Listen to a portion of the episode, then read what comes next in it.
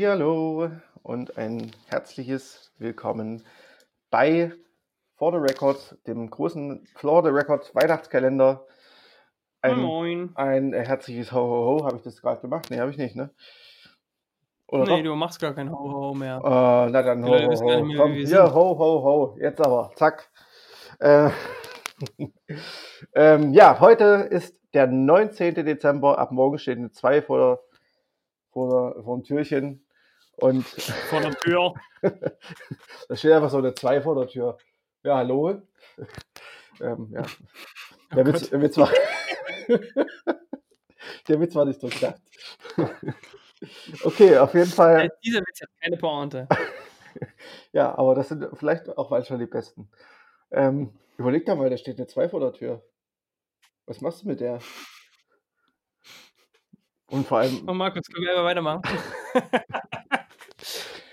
Hey, komm, schlechter als Mario Barth ist es auch nicht. Ich sag wenigstens nicht zwei, nicht oder? Markus. Zwei, oder? Darf sie das? So. Ähm,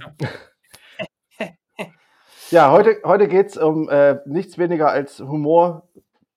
Sogar, stimmt sogar ein bisschen. Ähm, heute geht es um äh, den Floral Play Prince oder auch Genau, wenn man das erstmal hört, äh, würde man ja denken, das ist irgendein Rapper. Genau, Floral Prince. Aber nein, äh, es geht um den Singer-Songwriter Field Matic äh, mit seinem Album Floral Prince. Ähm, weiß gar nicht, wie er im wirklichen Leben heißt. Oh, ich recherchiere das. Erzähl weiter. Ja, auf jeden Fall ähm, das Field Matic Album Floral Prince ähm, ist bei uns jetzt auch relativ spät im Jahr äh, erst auf äh, ja, ist uns auch spät im Jahr erst aufgefallen, beziehungsweise ist es, glaube ich, auch erst im September rausgekommen. Mhm. Und ähm, ja, ich habe ich hab gleich beim ersten Song gedacht, oh, das könnte ein ganz gutes Album werden. Ähm, weil das ist dann so, das erinnert ein bisschen so an ähm, Tallest Man on Earth, finde ich. Nicht nur, nicht nur ein bisschen, ne? Ja, also, also es, erinnert extrem an Tallest Man on Earth, äh, der alte. Also quasi ja, genau, Ursprünge. frühe Songs. Ja. Übrigens ähm, heißt, der, heißt der gute Kerl Kevin Patrick Sullivan. Ah ja, Kevin Patrick Sullivan, aka Floral Prince, aka. Nein, aka Field Medic. Was? Das Album heißt The Floral Prince. Ich weiß, aber er ist ja der Floral Prince. Der Field Medic ist ja der Floral Prince, weißt du? Ist dem so? Hast Vor- du ihn gefragt? Formerly known as Floral Prince. Oh, da Ah, haben wir einen okay. popkulturellen, äh, popkulturellen Bezug gleich eingebaut. Sehr gut. Ich will mich nicht selber loben.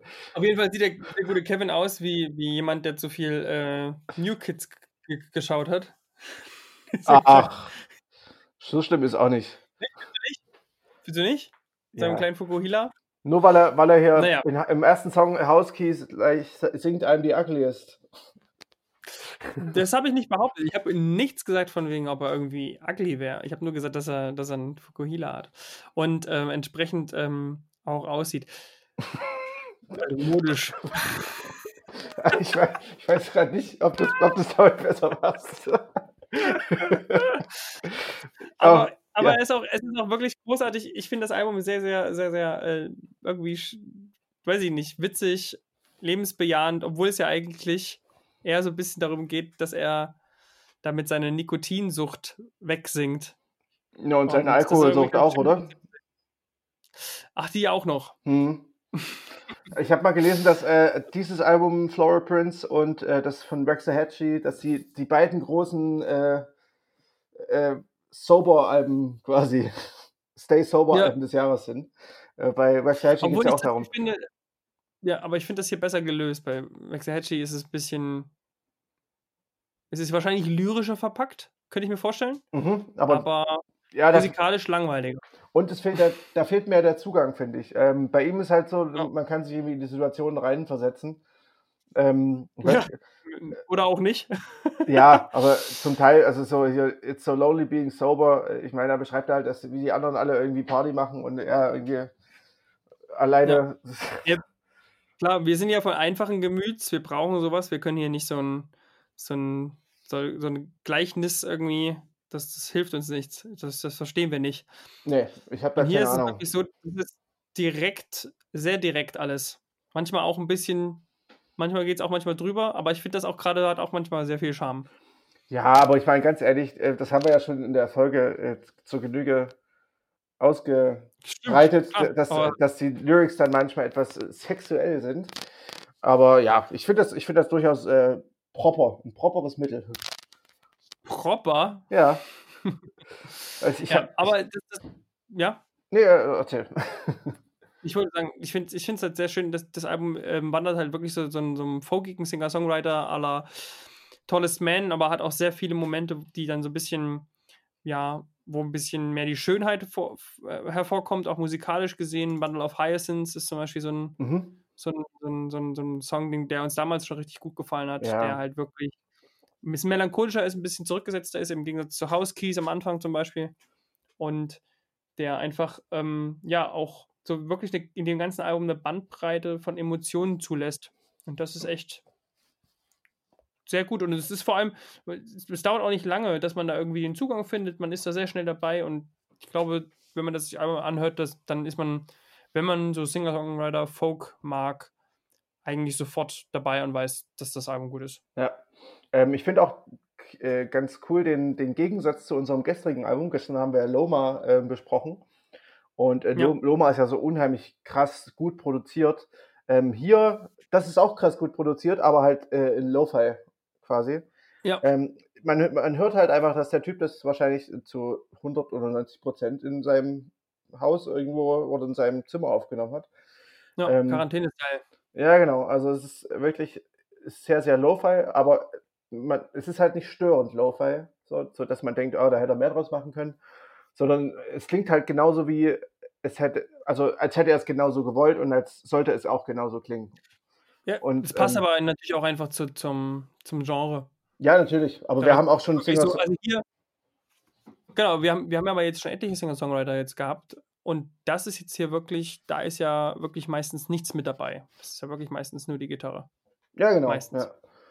Also der hat so eine Boombox oder wie das heißt, so, so eine, so eine wo, wo man so einen Fuß drauf klopft, so eine, die halt so einen Bassbeat macht. Der ist, Die Hm. ist bei Housebeats zu hören zum Beispiel. Und bei, bei Bundle of Hyacinths ist halt das Klavier zum Beispiel mit drin und so ein paar, ja, atmosphärische Gitarreneffekte. Ähm, aber stimmt schon, hauptsächlich ist da wirklich nur der Mann und seine Gitarre. Und ähm, ja, dass das allein, dass das nicht langweilig wird, ähm, das ist schon beachtlich, weil oftmals hat man ja so Song Singer-Songwriter-Alben, wo jetzt man nach dem fünften Lied sagt, ach du Scheiße, das klingt ja schon wieder wie das dritte oder so. Und ähm, das ist ja wirklich gar nicht so. Ähm, auch halt vielleicht wirklich, weil man mit den Texten ganz gut bonden kann und weil die halt irgendwie auch einen Wiedererkennungswert haben. Ähm, das habe ich halt, das habe ich halt oft tatsächlich nicht so ganz krass bei Singer-Songwritern. Ähm, da sind halt oftmals Texte so ein bisschen austauschbar und ähm, das finde ich Mhm. halt hier bei ihm so gar nicht. Ja, Gut.